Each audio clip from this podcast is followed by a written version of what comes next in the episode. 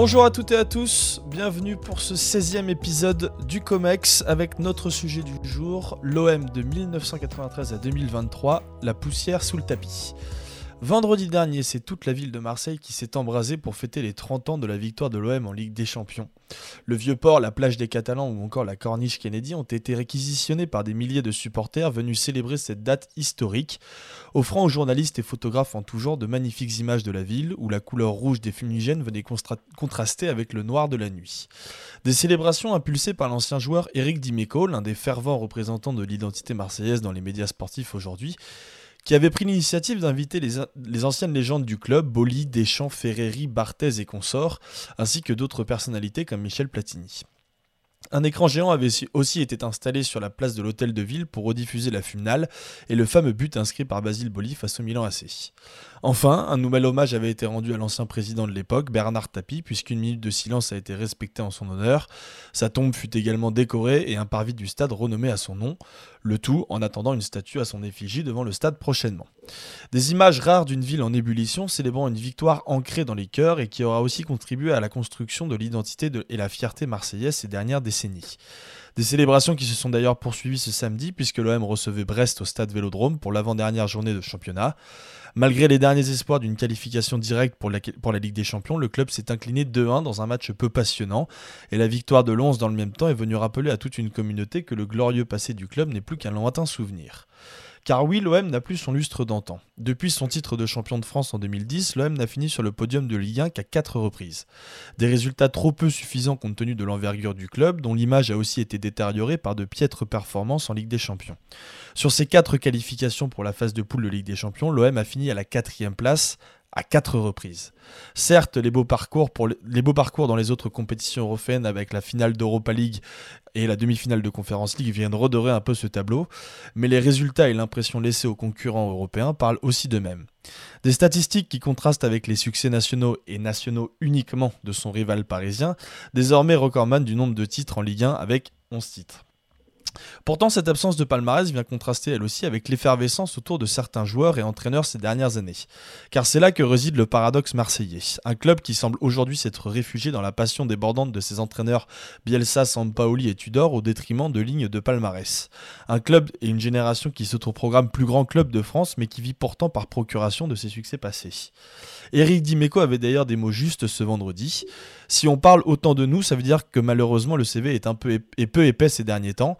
J'ai aussi une pensée pour les gamins qui n'ont pas envie de vivre par procuration. Tous ces gamins ont envie de le vivre eux-mêmes.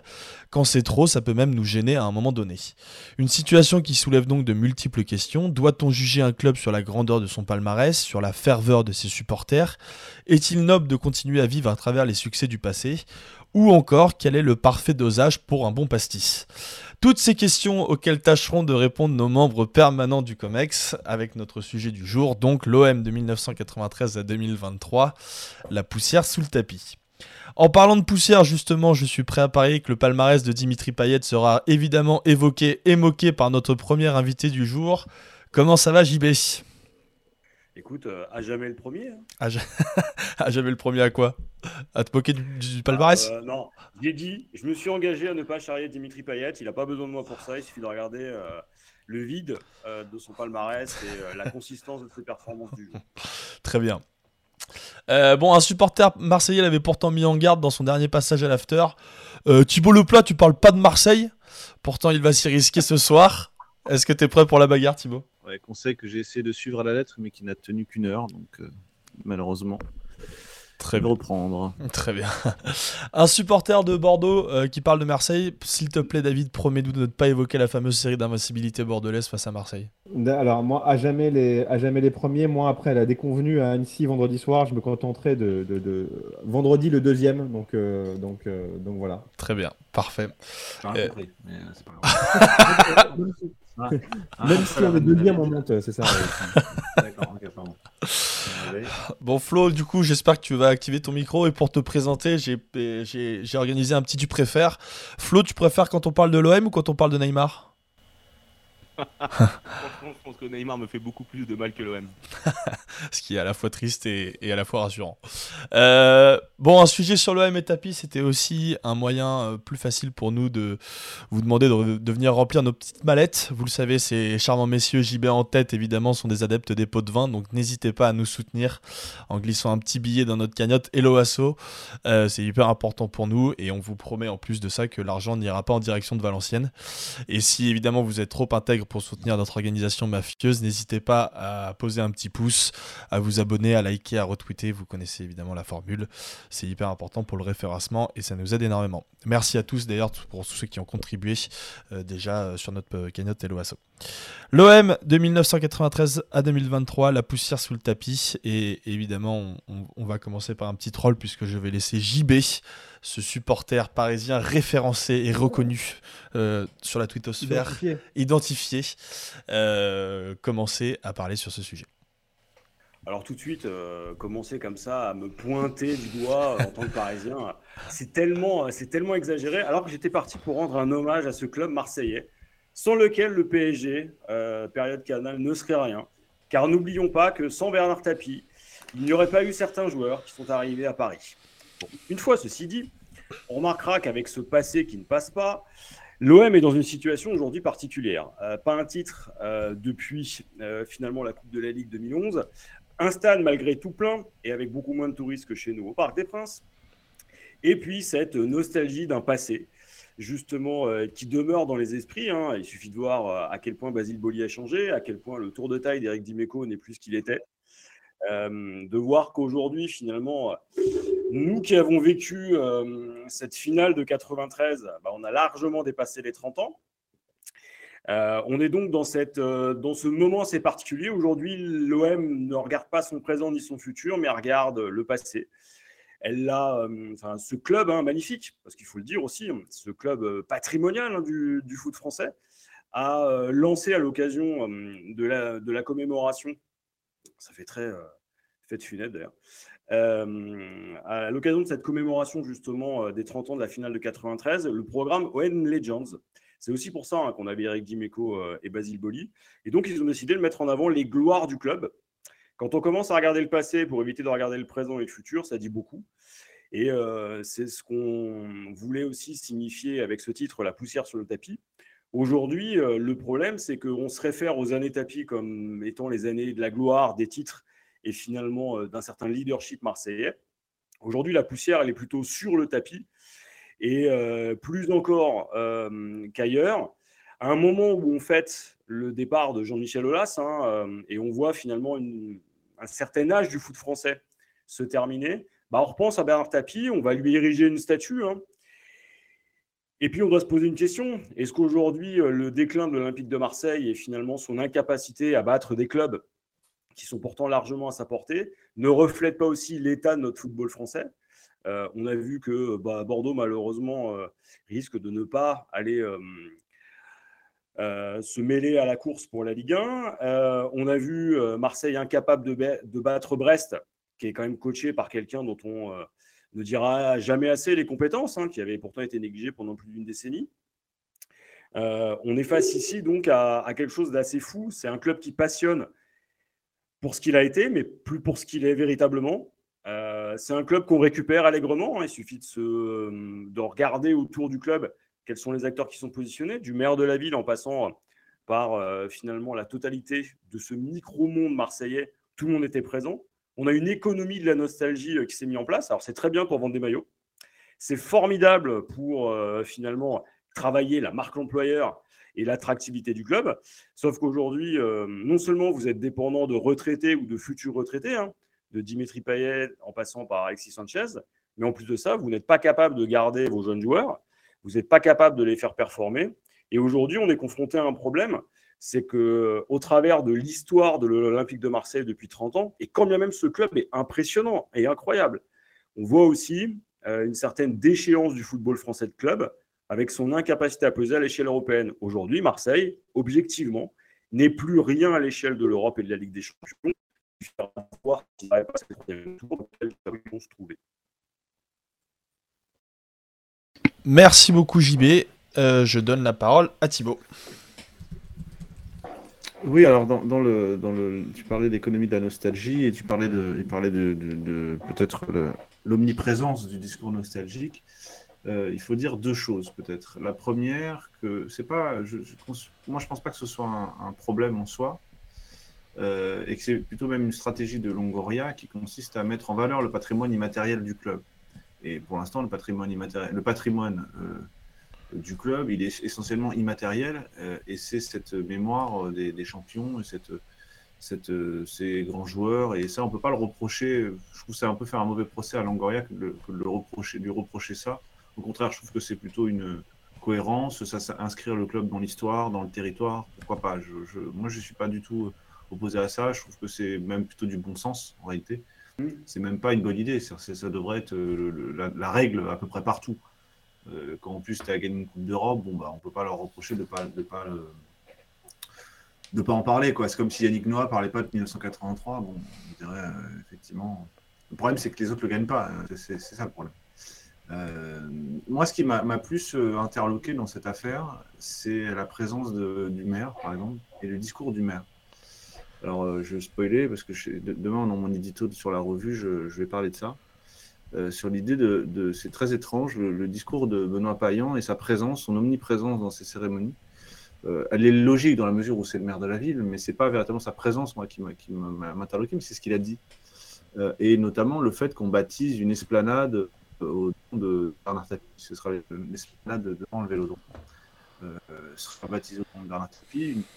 Une, sorte de quête, de collecte a été organisée pour euh, installer ici une, statue en bronze de Bernard Tapie devant le, devant le, devant le stade. Euh, tout ça m'interpelle parce qu'en réalité, on constate avec le temps que finalement le discours nostalgique, et c'est là-dessus que je te rejoins JB, le discours no- nostalgique prend le pas sur le discours de la vérité. Euh, parce que la vérité de l'affaire, euh, c'est que Bernard Tapie a été condamné plusieurs fois euh, pour euh, ses pratiques à l'OM, à commencer par euh, l'affaire OMVA en 1995. Il a été condamné deux fois, en première instance et en appel. Euh, il a été condamné deux fois ensuite pour l'affaire des comptes de l'OM, en première instance et en appel. Il a échappé de peu à la prison en 98, une nouvelle fois. Il a été condamné ensuite euh, dans l'affaire de, de- de- cette fois-ci de l'arbitrage Adidas. L'OM était concerné peu plus à la marge, mais il a été condamné au- au- aussi, finalement repêché et finalement recondamné euh, à cause d'un arbitrage jugé frauduleux par la Cour d'appel de Paris et condamné à rembourser, à rembourser 400 millions d'euros, 400 millions d'euros d'argent public. Euh, donc, euh, moi, ce qui m'étonne dans cette affaire, c'est pas véritablement qu'on chante les louanges d'un- président, mais qu'on qualifie, et ce sont les mots de, Benoît de ce président de sauveur de l'Olympique de Marseille. Or, c'est exactement le contraire qui s'est passé.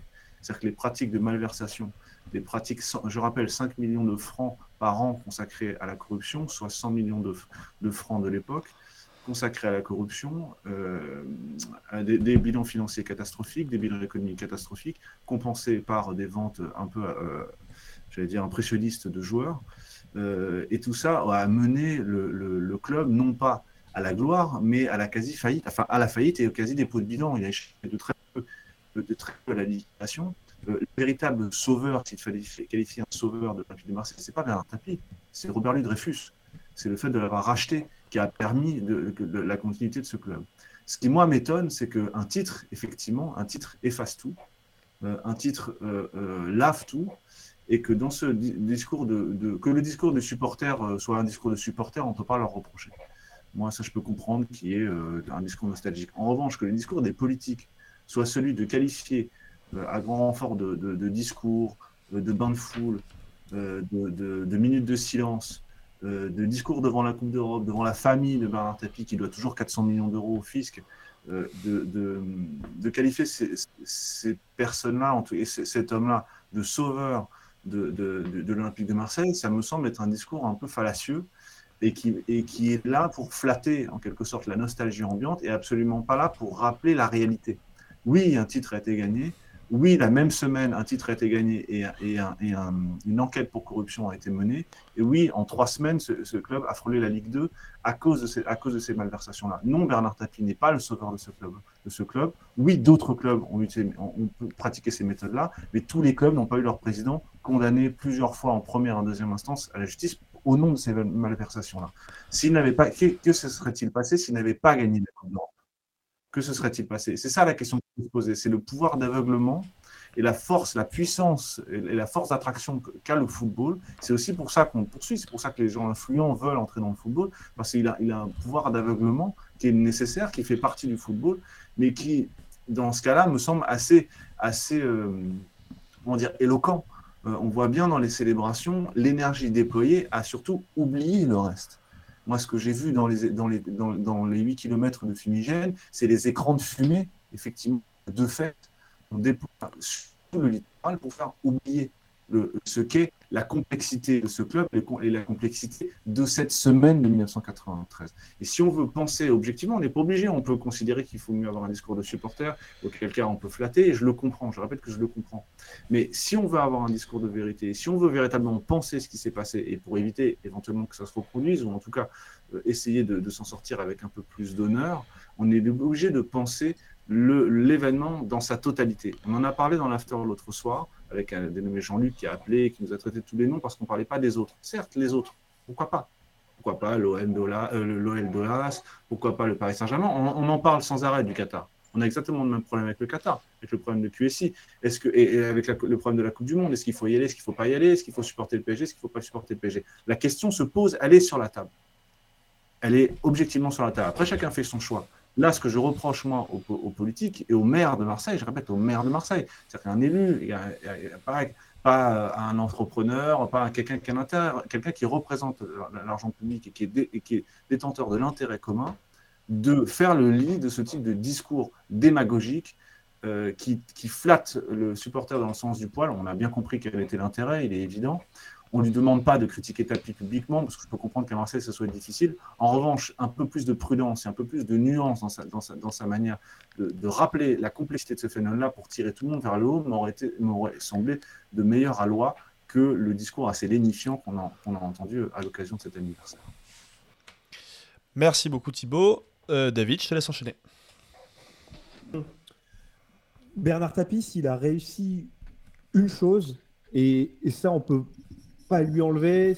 Il a, deux qualités principales, mais la première chose qu'il a réussi, c'est qu'il a vraiment placé euh, l'OM sur la carte de, de, France du football et, d'Europe. D'ailleurs, on peut se souvenir de, du slogan qui a été repris, je crois que c'est 2006-2007, l'Europe reparlera marseillais. Donc ça implique que l'Europe a déjà parlé marseillais, donc en fait que, que Bernard Tapie l'avait vraiment placé sur, sur la carte de l'Europe. Mais c'est vrai que les accomplissements européens de, de, de Bernard Tapie sont, sont, remarquables. Mais Bernard Tapie, ce qu'il a fait, euh, c'est qu'il euh, a rendu la France, à la manière d'un Roger Rocher à l'époque euh, pour Saint-Etienne, il a rendu la France marseillaise.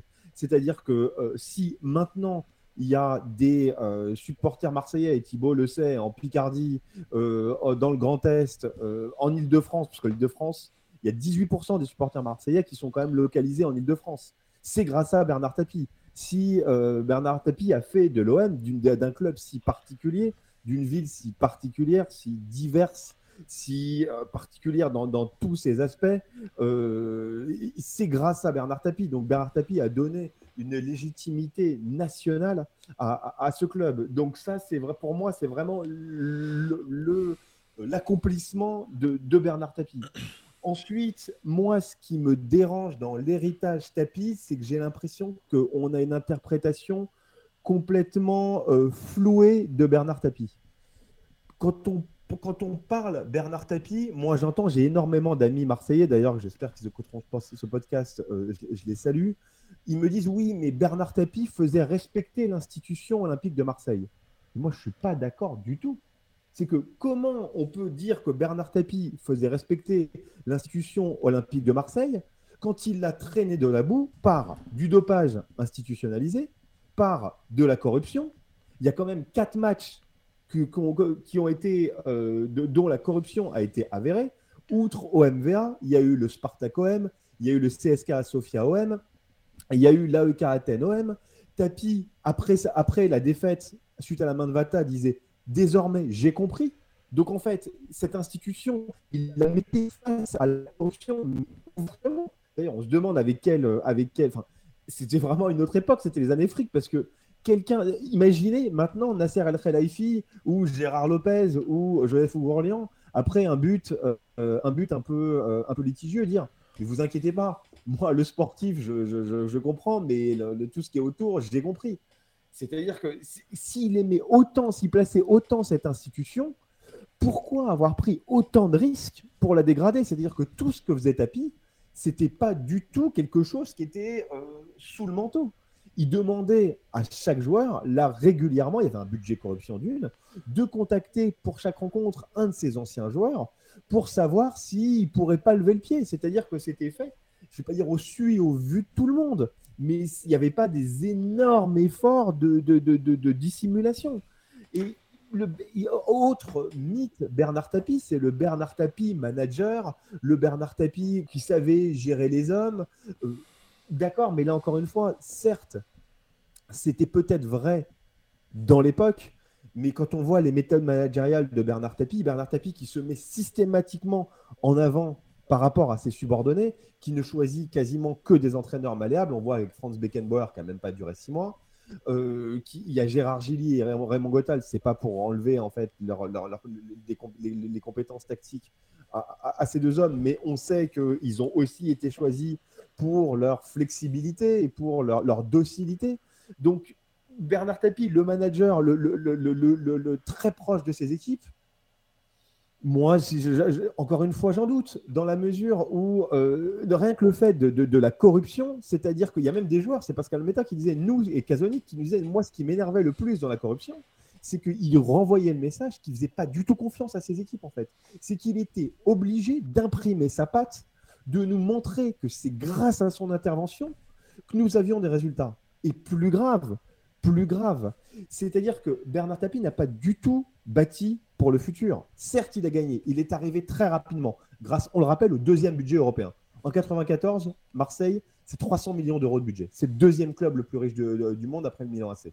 Mais qu'est-ce qu'il a construit, Tapi Certes, la victoire, les émotions, c'est pas, c'est pas possible à mesurer. C'est inquantifiable. Ça vaut, les Marseillais nous diront ça vaut toutes les infrastructures du monde. Mais encore une fois, je pense que Bernard Tapie, grâce, pas uniquement, mais grâce à des méthodes peu cavalière grâce à un ajout de fonds propres euh, et, euh, un, investissement hors norme, a certes réussi à obtenir des titres, mais il a aussi instillé une, fausse image de même aux Marseillais. C'est-à-dire que le Marseille, c'est certainement le plus grand ou un des plus grands clubs français. Ça a été un grand club européen, mais on voit maintenant que le degré d'exigence en termes de résultats qui date de la période tapis est complètement déconnecté avec, avec la réalité et pousse les différents actionnaires majoritaires à adopter des stratégies de court terme qui sont pas du tout adaptées à la taille du club et à ce qu'il faudrait pour le faire progresser. Et on le voit encore, et je vais en terminer par là, la saison actuelle ne serait-ce pas un vestige de l'art tapis C'est-à-dire que l'entraîneur change au mois de juillet, on vient avec Tudor, qui a des principes de jeu totalement opposés par rapport à Jorge Sampaoli. Et Tudor se fait absolument euh, moisir dans, le sens parce qu'il n'a certainement pas les, caractéristiques et la renommée attendue. Et in fine, l'OM finit troisième euh, après une saison complètement absolument correcte. Et on voit que tout le peuple marseillais serait forcément assez déçu de sa saison, serait pas forcément en fait déçu de voir un départ de Tudor, alors que c'est la première fois depuis 2010, je crois, depuis 2011, que l'OM fait deux fois de suite le podium et donc la Ligue des Champions. Donc, est-ce que les victoires de tapis n'auraient pas justement renvoyé, en fait, flouté l'image de, la vraie qualité sportive de l'OM, de ce qu'on peut attendre de l'OM, et continuerait encore à leur jouer des tours avec une, une, impatience qui est complètement néfaste et qui est incompatible avec l'établissement d'une stratégie à moyen terme. Merci beaucoup David. Euh, messieurs, nous allons, après cette première partie, euh, prendre un petit temps de pause euh, avec Flo qui va nous faire une petite revue de presse des différents articles et contenus qu'il a lus cette semaine. Et oui, effectivement, une semaine débutée par une polémique évidemment en Espagne suite aux nouvelles insultes racistes reçu par Vinicius Junior lors du déplacement du Real à Valence, comme quoi l'Italie a un peu de concurrence sur le sujet. Trop c'est trop en tout cas pour le Brésilien qui finira même par être expulsé suite à une bagarre avant d'accuser la Liga de laxisme. Et Javier Tebas, patron du championnat espagnol, de s'en prendre aux joueurs plutôt que de combattre un mouvement qui gagne de nouveau du terrain dans les stades, d'en aligner de la une choquante du quotidien valencien super déporté, qui implorait en une lundi dernier Ancelotti à ne pas mentir et Vinicius à ne pas provoquer. Une affaire qui a évidemment suscité une vague d'indignation et de soutien mondial aux joueurs merengues et la presse espagnole de s'emparer du sujet. El Mundo Deportivo titrant Bastaya, ça suffit pour les moins à avec la langue de Cervantes, et marqua de sortir une tribune et il ne suffit pas de il ne suffit pas d'être raciste, il faut être antiraciste. Au passage, il est peut-être plus utile de rappeler le passé politique de Javier Tebas, jeune militant pour le parti d'extrême droite Fuerza Nueva, fondé par un ancien franquiste, et qui a plus récemment soutenu Vox, un autre parti d'extrême droite en pleine expansion, sur les ondes d'une radio catholique. Allez, fort à parier que Christine Boutin va désormais se mettre à suivre la Liga. On reste toujours chez nos amis ibériques, avec les 10 années de descente aux enfers de Malaga, qui nous sont comptées par Anna Caro pour SoFoot, alors que le club, au bord des demi-finales de Ligue des Champions en 2013, vient de descendre en troisième division et par là même de perdre son statut professionnel.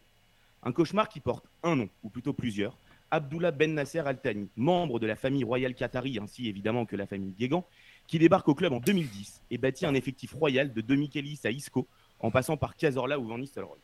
Mais qui finira par être suspendu de compétition européenne pour 4 ans en 2013 par le fair play financier, alors que le club avait déjà du mal à régler les salaires astronomiques donnés à ses joueurs. Mais tout ça, c'était avant qu'Abdullah Al-Thani, le Patrick Balkany de Doha, ne soit démis de ses fonctions par la justice pour délit présumé de gestion déloyale, détournement de fonds et blanchiment d'argent, et accusé même de piquer dans la caisse. Le tout forçant la nomination par le juge d'un nouvel administrateur, avocat et économiste de fonction, à la gestion calamiteuse jusqu'à la descente donc en troisième division la semaine dernière, alors que le procès opposant Altani à la justice est toujours en cours. La tragédie de la chute après la gloire, la catastrophe financière et le coup géopolitique raté du Qatar en Andalousie Malaga ou le club parfait à reprendre pour notre trio Thibaut, David et JB. Mardi, dans un bel entretien de l'équipe, on a pu reprendre des nouvelles de sportifs du foot français. Yaya Sanogo, formé à Auxerre et champion du monde du vin avec les Bleuets en 2013 aux côtés des Pogba, Zuma et Areola, avant de s'envoler pour Arsenal. Le début d'une carrière cabossée, de Crystal Palace à l'Ajax en passant par Toulouse ou Huddersfield, puis le refus de Middlesbrough lors d'une visite médicale qui a refroidi les autres prétendants. Avant de rebondir, en janvier dernier, en Arménie, au FC Ouratrou, et c'est là, à Erevan, loin des projecteurs, que le longiligne attaquant de 30 ans a refoulé les pelouses et remporté la Coupe d'Arménie il y a peu, avant d'espérer un titre national qui lui ouvrirait les portes d'une nouvelle compétition européenne. Un parcours chaotique et jalonné de blessures qui a donc dû refroidir nos bleuets U20 au mondial argentin qui se sont fait sortir lamentablement dès les poules, avec à la clé des défaites en inauguration face aux ogres coréens et gambiens. Vendredi, on en parlait, la cité phocéenne célébrait donc les 30 ans du vol de l'H. Ah putain, j'y arrive pas. De la victoire. JB qui a écrit ma chronique de l'OM en Coupe des clubs champions. À jamais les premiers, on connaît tous le refrain et une belle fête qui a rassemblé les protagonistes de 93 pour célébrer, il faut le dire, la plus grande victoire d'un club français sur le continent. Mais l'Olympique de Marseille avait de la concurrence ce week-end avec la célébration des 40 ans de la victoire de Yannick Noah à Roland Garros dernier, vainqueur français du tournoi toujours aujourd'hui. Alors qui dit mieux entre la Fédération française de tennis et le tennis français et l'Olympique de Marseille? On verra. Sacrée lutte en tout cas entre le tennis français et le club océan, donc pour savoir qui tiendra le plus longtemps. Le truc, c'est qu'on dirait un peu une course entre Gérard Larcher et Loulou Nicolin. C'est un, vrai bordel, ça n'avance pas. Vendredi soir, tard, entretien sans concession dans un colloque du GRI Club, club mondial qui rassemble des acteurs clés du secteur de l'immobilier, d'un fan bordelais, alors que le club est repassé derrière Metz au classement et n'a désormais plus son destin en main pour retrouver la Ligue. Perdre mon pote Carlos Martins Bilongo, c'est déjà dur. Alors perdre à Annecy, c'est honteux. Mais si on peut volé la montée par un club de fachos, c'est trop. Croyez-moi, il n'y a plus aucun projet immobilier qui sera financé dans cette ville de consanguin. Et je ne vais pas en laisser là, ça va chauffer pour Gérard Lopez, à qui je vais demander le remboursement de mon déplacement à Quevilly. Vous pouvez l'imaginer, un début de week-end un peu difficile pour David Guzman, probablement frustré de ne pas avoir pu profiter lui aussi d'une lettre d'absence écrite par le club girondin, comme pour Lucas, jeune élève et supporter qui souhaitait faire le déplacement à Annecy. Alors pour aller mieux, David, et surtout pour te faire moins mal, je te conseille de ne plus regarder les matchs, mais seulement de les écouter, comme le propose avec succès donc le club de Metz à 25 de ses supporters malvoyants à chaque match, qui peuvent ainsi bénéficier de l'audio-description au stade Saint-Symphorien depuis janvier, comme l'explique l'Est républicain. Le tout permis grâce au club et surtout au dévouement de commentateurs étudiants extraordinaires qui divisent le, le, terrain en quatre zones pour une meilleure compréhension et dont les commentaires sont directement retransmis via un casque donné aux fans déficients visuels ou aveugles. Une initiative d'inclusion qui mériterait de se développer dans tous les stades de Ligue 1 et de Ligue 2 pour toi, David.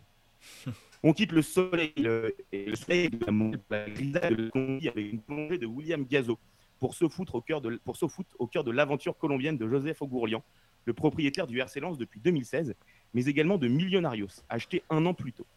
Car c'est bien à Bogota, pays originaire de sa mère, que l'homme d'affaires franco-libano-arménien et donc colombien a fait ses premiers pas dans le ballon rond dès 2015, donc en rachetant et en redressant un Millonarios en grande difficulté financière, où s'était notamment infiltré l'argent du narcotrafic depuis des décennies. Un statut de sauveur, accentué par un titre dès 2017, mais qui s'étiole depuis face à la frustration des Inchas qui regrettent le manque d'investissement et de le voir gérer le club depuis l'Europe, mais qui craignent surtout de voir Millonarios, club le plus populaire du pays avec l'Atlético Nacional de Medellín, devenir un satellite de trading voué à envoyer ses meilleurs éléments à Lens, dans les pas de David Marchardo, de Walter Farinez ou bientôt d'Oscar Cortés. Lens, en tout cas, a bien assuré sa qualification en Ligue des Champions la saison prochaine, tout comme le Borussia Dortmund qui a quant à lui lamentablement lâché le titre à la dernière journée, laissant le Bayern soulever une onzième fois de suite le trophée. Il n'a pas empêché le club bavarois de virer son directeur sportif, mais surtout son président, Oliver Kahn, dans la foulée, l'empêchant même de faire le déplacement à Cologne dans ce que l'ancien gardien a qualifié de pire journée de sa vie. Outre une saison très irrégulière et pas franchement le conseil d'administration mené par l'increvable Lyonnais a particulièrement reproché à Kahn son manque de compassion.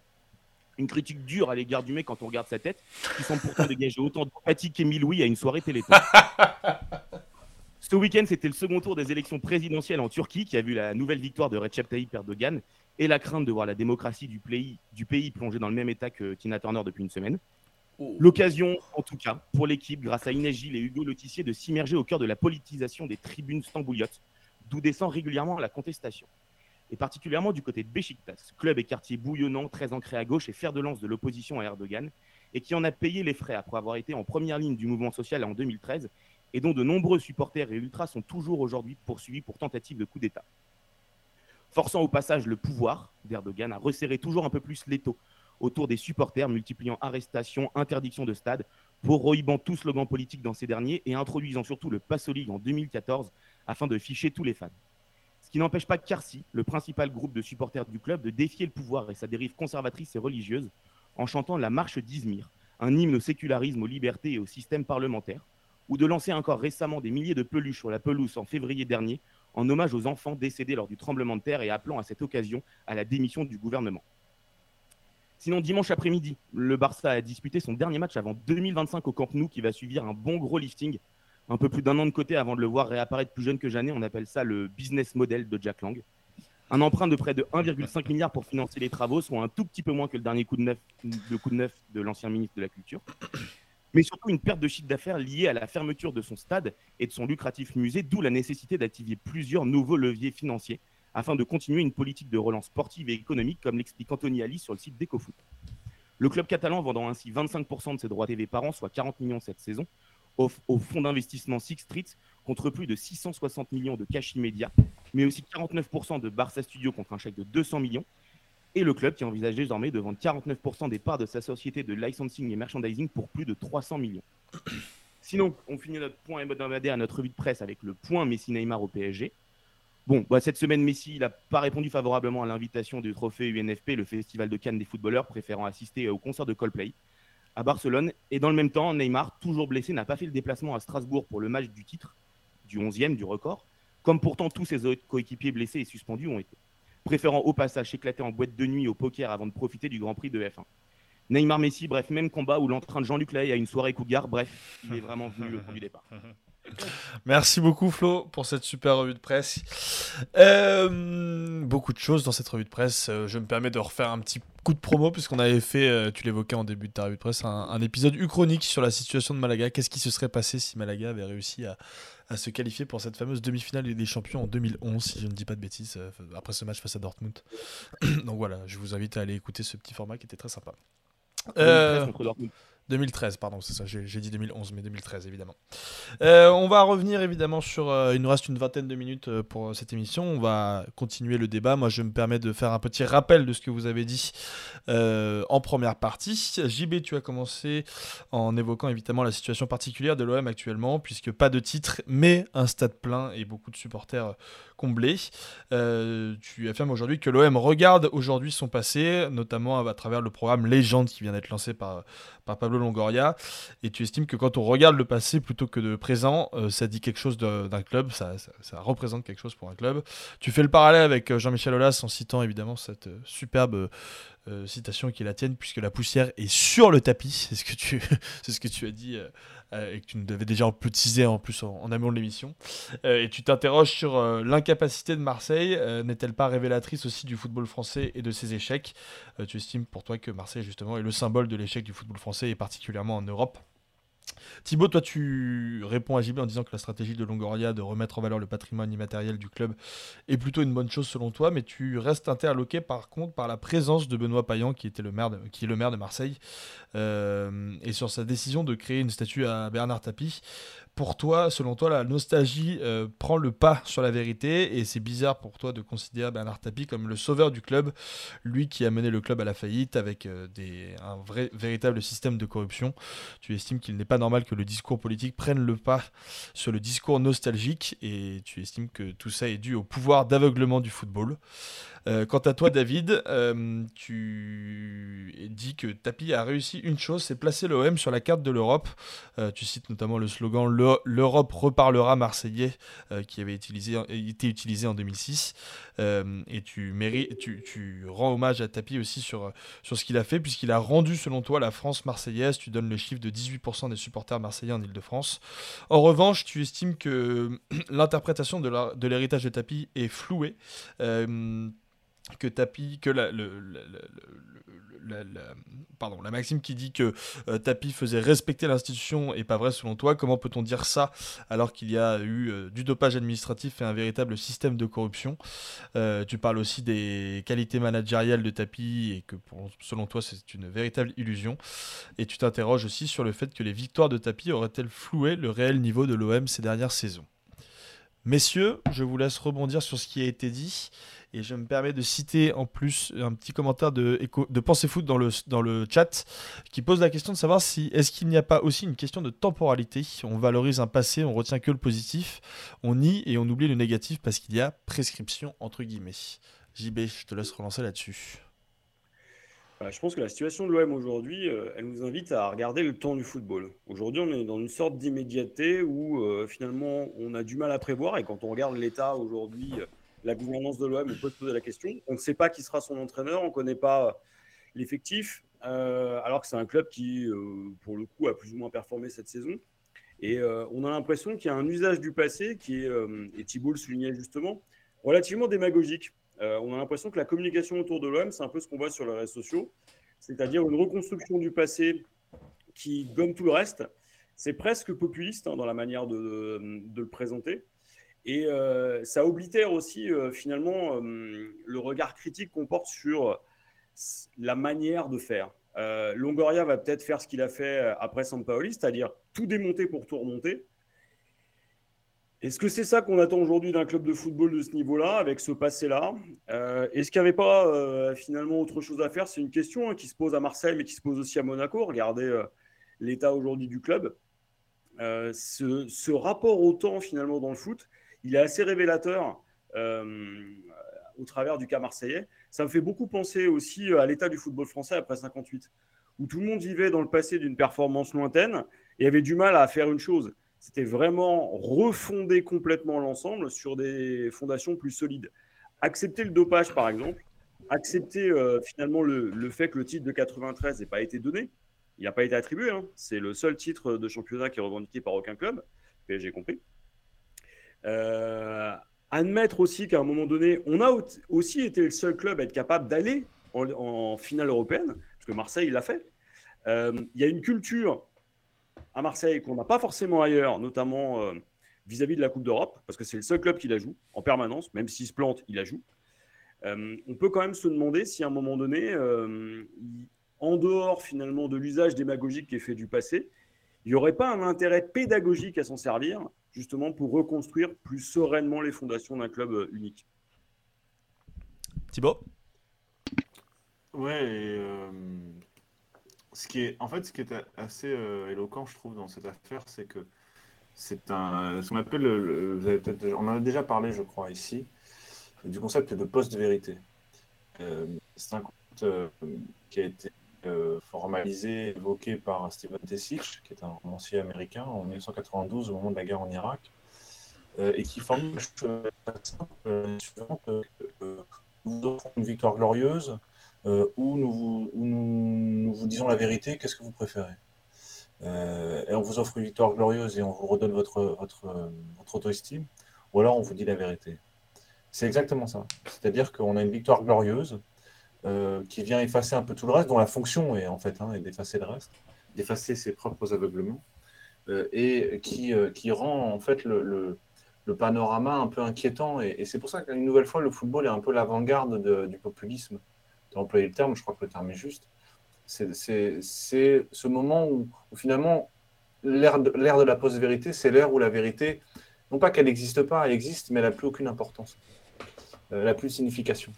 On n'a plus les critères euh, éthiques, moraux, épistémologiques pour le valoriser. La seule chose qui compte, c'est de se rassurer dans son discours, c'est le récit, le narratif, euh, au détriment de toute vérité de fait, de toute même continuité historique, parce que tu l'as dit, effectivement, à partir du moment où ton récit est fondé sur, des discours fallacieux, sur, des récits fallacieux, bah, tu, es voué en fait à, l'ignorance, et tu dis très bien David, c'est-à-dire qu'en réalité, euh, tu, entretiens de faux espoirs, parce que ce sont des espoirs qui sont fondés sur, sur, des, sur, des, sur des chimères. Bah, rappelons que Monaco, la, saison d'avant, est aussi en finale de Coupe d'Europe, hein, et, sans, sans, euh, sans graisser la patte à qui que ce soit. Enfin, en tout cas, à ma connaissance, ça n'a jamais été prouvé, jamais été évoqué. Alors, c'était contre le Werder de Brême, mais c'était pas, c'était pas non plus. La finale qu'on n'aura jamais vue à cause de Foriani? Voilà, à cause de Foriani. Euh, que le football français était déjà allé en finale de Coupe d'Europe sans être obligé de, de, de, glisser des produits euh, dans, des bouteilles en plastique. Euh, donc, oui, la, oui la, manière compte. Oui, la manière compte, surtout en, surtout en, sport et surtout en, matière d'éthique. Alors évidemment, personne n'est tout blanc et chacun est, doit regarder la, la, poutre qui est dans son œil, mais il faut aussi être objectif sur, sur la réalité de cette aventure-là et qu'il y a des suspicions sur un certain nombre de matchs, a des suspicions sur quatre saisons avec le M de tapis, et que la figure de tapis, pour moi, elle est assez symptomatique, mais pas uniquement en, matière de football, en matière politique aussi. Elle est assez symptomatique d'un certain aveuglement français euh, quant aux conditions de la grandeur. Euh, rappelons que Tapi a, fait, sa fortune en, rachetant, entre, guillemets, euh, un franc symbolique des entreprises qui étaient endettées au nom d'une loi scélérate, euh, qui était une loi qui considérait qu'une entreprise qui a des dettes, ne vaut plus rien. Euh, ce serait une ineptie euh, à l'heure actuelle. Plus personne ne défendrait ce type de, de, loi-là, parce que c'est ce qui se rapproche le plus du vol en réalité. Une entreprise qui a des dettes, c'est une, entreprise qui vaut quand même quelque chose, qui a un patrimoine. or, Bernard Tapie a fait sa fortune à, partir, de, à partir de ses montages financiers aussi. et, et avec des appuis politiques, avec, des méthodes qui, sont, qui seraient aujourd'hui dénoncées par les principaux syndicats qui, qui, euh, manifestent dans les rues. Donc je, je, je, je, trouve que Bernard Tapie était un homme très talentueux, était un, était un, un, homme qui effectivement avait quelque chose d'hypnotique, un charisme vraiment hypnotique. Moi, ça m'est arrivé de regarder euh, pendant des heures ses auditions à l'Assemblée nationale sur la question de l'arbitrage du Crédit Lyonnais. J'étais hypnotisé, je me suis fait des heures et des heures de, de vidéos. Euh, parce qu'il maîtrisait très bien les dossiers, parce que c'est quelqu'un de brillant, sauf que la réalité des enquêtes et la réalité des décisions montrent qu'à à chaque fois euh, la même méthode, c'est-à-dire euh, on est vraiment à la limite de la légalité, voire au-delà de la légalité, et un, un, entrepreneur talentueux, mais qui n'en est pas moins quelqu'un qui a été condamné à plusieurs reprises. Donc la question de, l'OM euh, répète en fait toujours ce même modèle-là, à savoir quel est le prix de la grandeur, quel est le prix de la victoire. En football, on est souvent prêt à tout accepter. Et je répète, le problème se pose aussi avec QSI. La question du fair play financier, la question de l'équité de la compétition.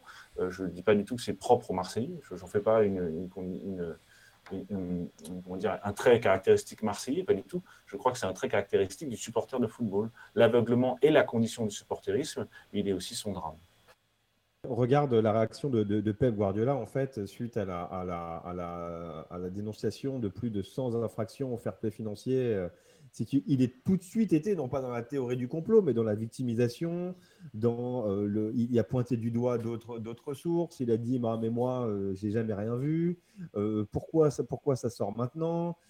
C'est, c'est même, même lui, en fait, qui est quand même quelqu'un de brillant, qui est censé prendre du recul, il a tout de suite été, comme les supporters de Man City, ils ont tout de suite été, en fait, tout de suite mis ça sous le tapis, et c'est vrai qu'on n'en a pas du tout parlé. Maintenant, c'est la brillance sportive de Pep Guardiola, du euh, du, Man City de Pep qui fait que. La brillance euh, et le brio. Et le brio. Et, qu'on a, qu'on a complètement oublié que ça fait quand même. Enfin, les, les, faits remontent à, 2008.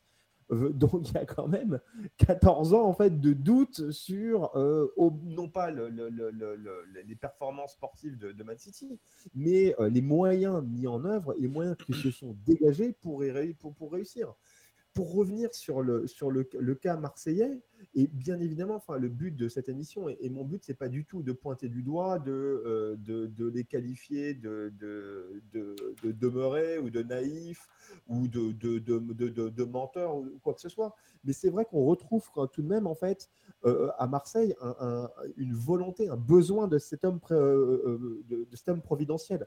Je me suis amusé à regarder, en fait, le nombre de maires de Marseille depuis la Seconde Guerre mondiale.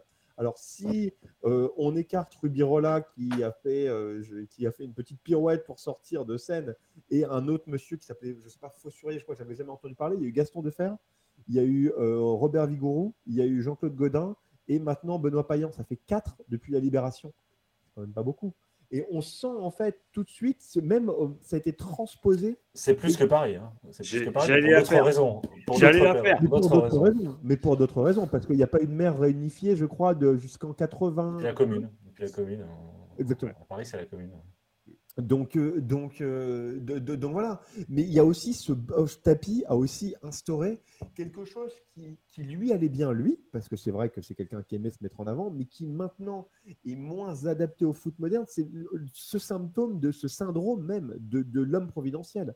C'est-à-dire que McCourt arrive, met 200 millions d'euros sur la table, fait confiance aux mauvaises personnes, cet argent est complètement gâché, et au lieu, et on lui dit quoi? On lui dit non, maintenant il va falloir remettre au bassinet, il va falloir que tu nous reconstruises une équipe et que tu remettes des sous. Et le moindre investisseur saoudien, n'importe que son, vol est suivi sur les réseaux sociaux et il y, a des hashtags. Euh, Alors que ça n'arrivera pas, jamais. Jamais les Saoudiens non, non, à Marseille. Non, mais il y a, et, voilà, et Louis Dreyfus, enfin, qui, était comme, euh, alors qu'il y a laissé sa santé. Sa, femme a été insultée dans les tribunes. Et euh, il y a vraiment, au lieu de s'en prendre aux joueurs, à l'équipe dirigeante, on s'en prend tout de suite à cet homme providentiel, en fait. C'est arrivé avec Tapi qui est très rapidement, mais encore une fois, avec des, des moyens sans commune mesure, parce que Tapi n'a rien inventé. Hein. Enfin, le fait de, la, politique de galactique, de gros transferts. D'ailleurs, c'est amusant de voir que ces galactiques ont rarement réussi que ce soit les Stojkovic, les Paolo Foutré, les Dobrovolski, les Trevor Stevens, les Francescoli, les... c'est pas forcément ces politiques de Galactique qui a, mieux réussi à, à, tapis. Mais avec une politique de Galactique qui a réussi, on, a encore en fait, et je pense que c'est, je le disais dans, ma présentation, c'est dommageable pour le moyen terme d'avoir vraiment, euh, de, ne rien avoir construit. Moi, j'ai une question, et je, je vous la renvoie, c'est que c'était quoi la suite en fait de Tapi Imaginons qu'il soit jamais tombé pour corruption. C'était quoi la suite de Tapi?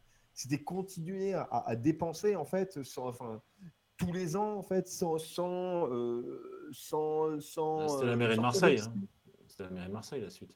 Voilà, mais non, non, mais oui, non, mais pour le club, c'était quoi le futur? En fait, combien de temps il serait resté? Comment, comment il voyait le, comment Tapi voyait le futur Parce que finalement, il a eu le même destin que Claude Bèze, Roger Rocher, plus ou moins pour les mêmes raisons, c'est-à-dire les problèmes de financement structurel du, football. C'est-à-dire que tu. C'est exactement ce que je te dis. C'est-à-dire que c'est ouf, c'est un coup d'éclat en fait. Mmh. Des coups d'éclat. Et c'est après, le, il faut, il faut la particularité de Tapi, c'est l'aspect politique, c'est-à-dire que comme Berlusconi, euh, il a été euh, euh, une sorte de modèle pour la gauche aussi, de la gauche qui était en train de se, réinventer, qui était en train de brader euh, toutes les industries françaises euh, dans les années 80 au nom des, privatisations, parce que les, privatisations en France ont été menées par la gauche, une spécificité française.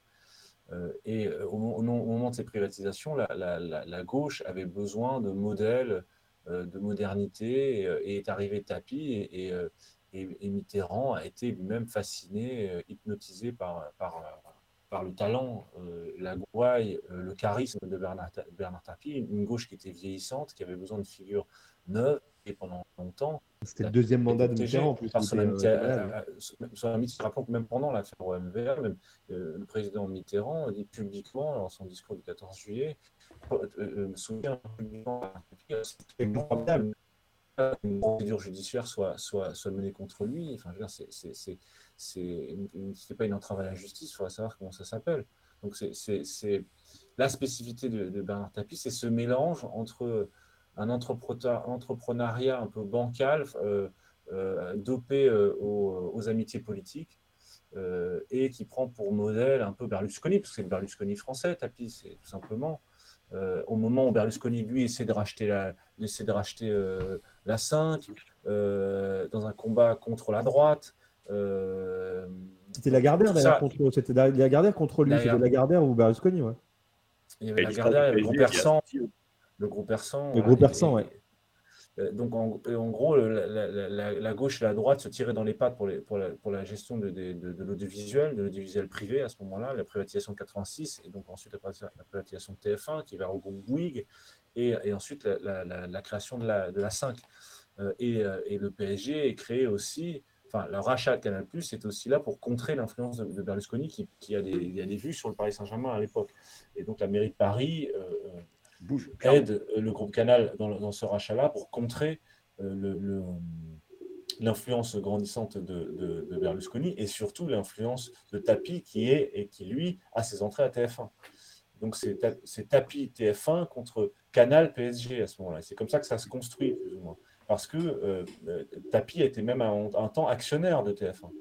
Donc c'était un- un- une sorte de, de, de comète, sorte de type, euh, une sorte un mélange entre Depardieu et, et euh, Jean-Paul Blondeau, euh, qui fait des beaux costards, une belle gueule, une sacrée gouaille, un mec brillant, parce que c'était un mec brillant, Tapi sans aucun doute, mais euh, qui éthiquement n'est absolument Et bien pas dans un son modèle. époque, c'est surtout quelqu'un qui a su saisir Voilà, son époque. et, et qui peut absolument pas être un modèle, et qui- n'est en aucun cas le sauveur de l'Olympique de Marseille. Ça, ce, ce terme employé par Benoît Payan me semble complètement à côté de la plaque, et c'est absolument pas un sauveur de, de, de- de l'Olympique de Marseille. Ça a été même, ça a failli être même son fossoyeur.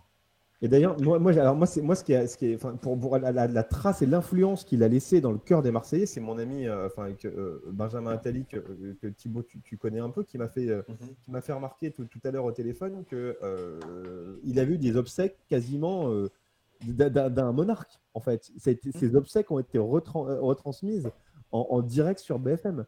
Donc c'est, ça dit beaucoup de, du, du, du, du- de la C'est-à-dire l'énergie qu'on dépense à masquer ce- ce- ce- les, les phases obscures. Mm.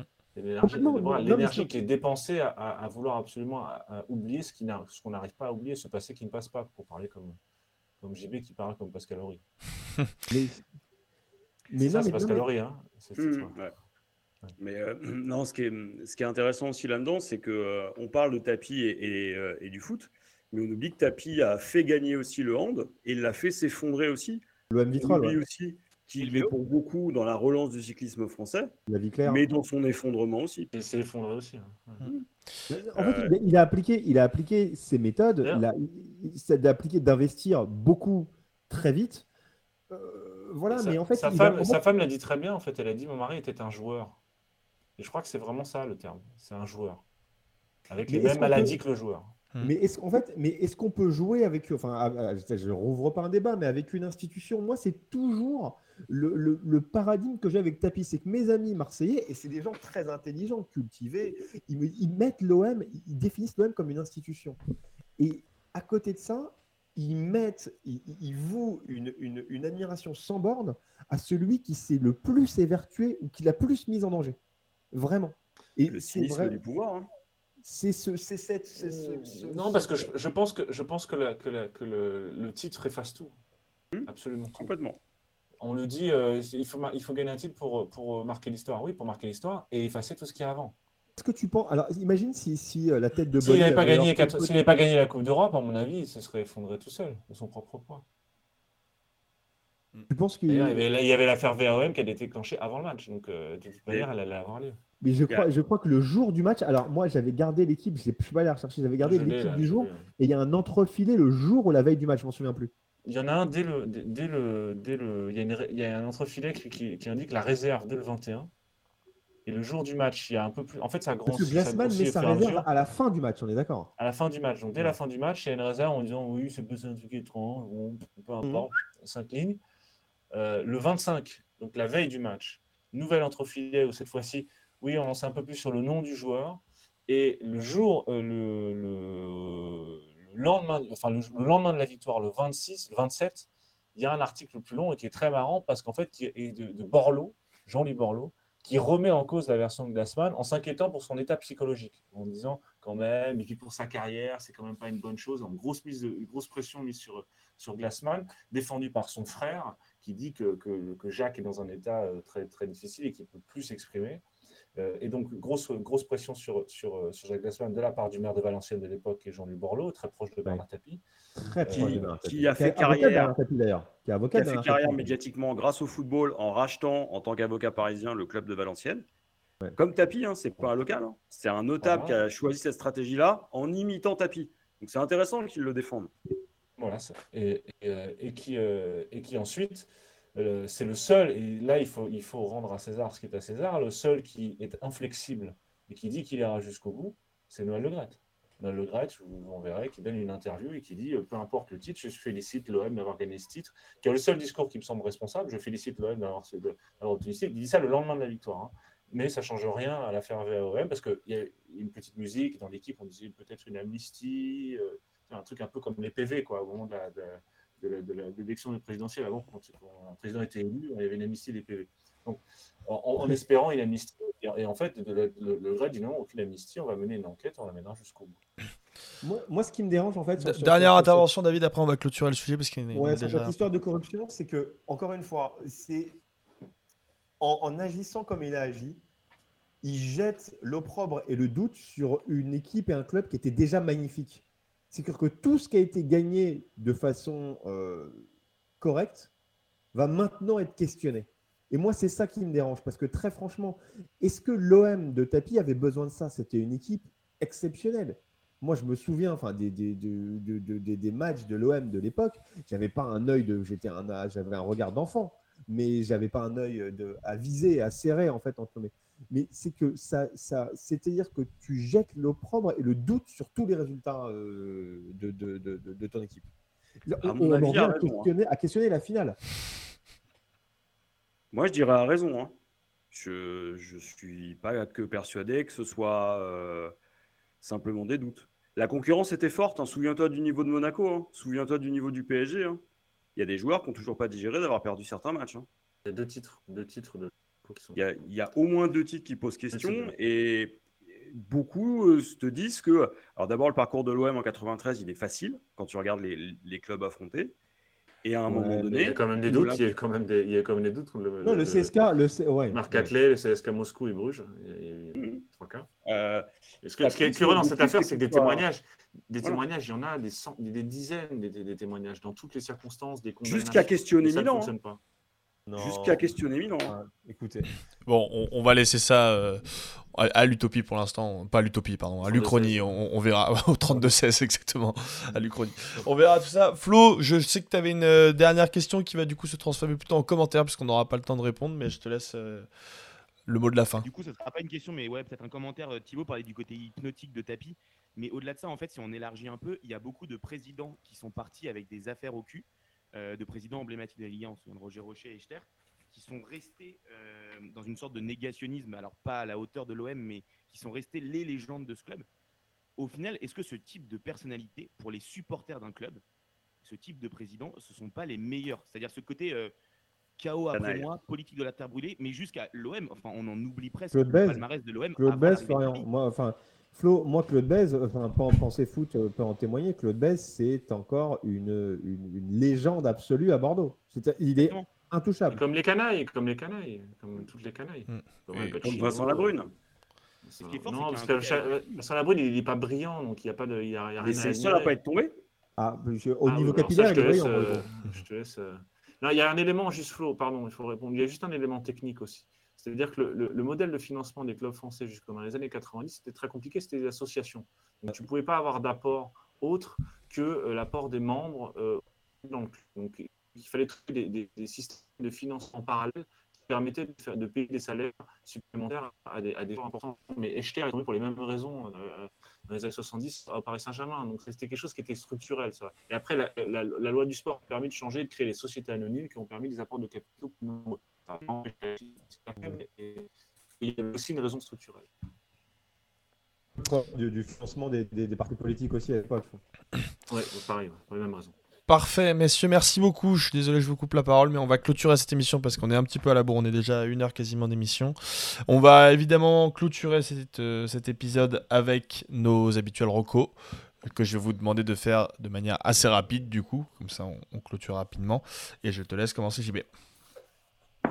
Ben, une fois n'est pas coutume, je vais parler d'autre chose que de foot. Euh, la biographie d'Alberto Contador, qui est signée par euh, les copains Pernia et Moreau. Euh, je l'ai commencé. Je connaissais pas le bonhomme. Je l'avais vu courir, mais sans plus d'intérêt, puisque ça n'a jamais été ma cam. Incroyable coureur déjà. le plus beau cycliste qui m'ait donné Ouais, le plus beau cycliste qui m'a été donné de voir moi sur ouais. un vélo. Ouais. Voilà. Donc euh, intéressant parce qu'on voit aussi la face obscure du bonhomme et donc je le conseille vivement. C'est chez Talent Édition et c'est vraiment bien.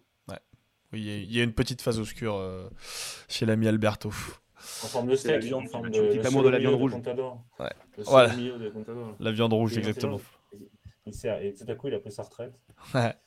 Fin- Euh, un fin politique. Thibaut, Euh, en ce qui me concerne, euh, j'ai, euh, c'est pas foot, c'est un livre que je suis en train de lire en ce moment. Où il y a- j'ai, j'ai trouvé une page de foot, je les, je les recense. Un jour, je ferai ça peut-être dans toute la littérature française, recenser les, les pages de football.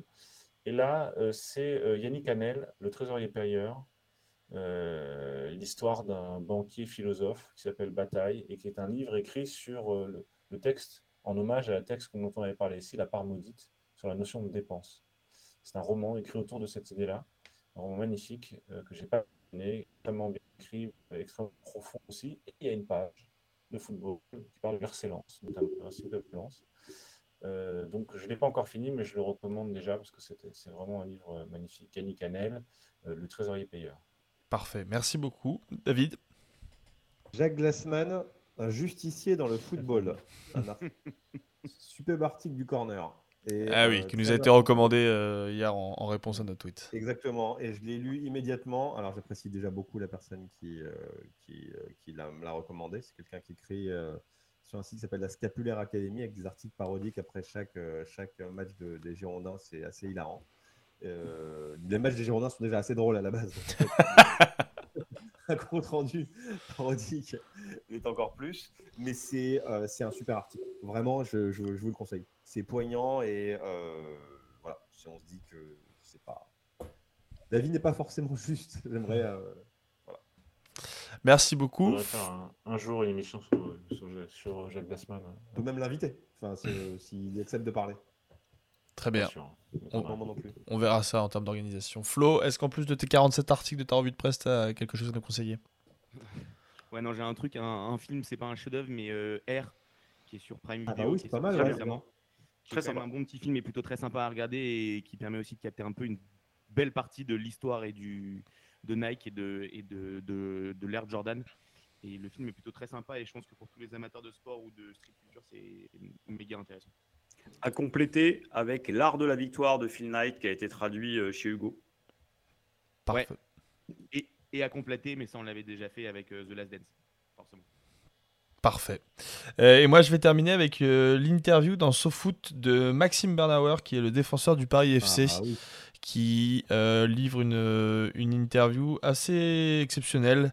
Euh, c'est un gamin de 24 ans qui est défenseur central, qui a une technique footballistique assez dingue et qui a une vision du football qui est très moderne et hyper intéressante. Et je pense qu'on va en entendre parler euh, euh, très prochainement à un échelon supérieur que la Ligue 2. Et je conseille sa passe décisive sur euh, Elle est Julien Lopez. Incroyable, elle est incroyable, Elle est absolument incroyable. vous pourrez- tu la posteras, tu la Ah, ouais. tu la posteras sur le. Elle est. euh, Une passe de 45 mètres, une transversale, mais, mais j'ai jamais vu de une passe comme ça. ouais. C'est incroyable. Voilà, merci beaucoup messieurs pour, euh, pour cette émission. Merci à tous ceux qui nous ont suivis dans le chat. Je pense évidemment à Pensée Foot, encore une fois, qui a, qui a animé euh, notre petite chat Twitch. Merci à tous ceux qui nous ont écoutés en podcast ensuite. Euh, on reviendra évidemment la semaine prochaine avec un nouvel épisode du Comex. Il, reste, il restera deux émissions du Comex, si je dis pas de bêtises. Normalement, on terminera, on clôturera cette saison après la finale de Ligue des Champions le lundi 12 ou 13 juin. Je ne sais plus la date exacte, mais voilà, dans ces eaux-là. Euh, en attendant, n'hésitez pas à nous soutenir euh, sur notre cagnotte Hello Asso, c'est hyper important. Et puis si vous pouvez pas, en likant, en vous abonnant à cette chaîne Twitch, à notre, à notre chaîne YouTube, à nos différents réseaux sociaux, Twitter, Instagram, Facebook. Voilà, on est disponible sur ces, sur ces plateformes-là. Et nous, on se retrouve la semaine prochaine. Et si vous passez une tête à Roland Garros, n'hésitez pas à me contacter. J'y suis pendant la quinzaine. Messieurs, merci beaucoup. Et on se voit la semaine prochaine. Ciao, ciao. Ciao tout le monde. Ciao.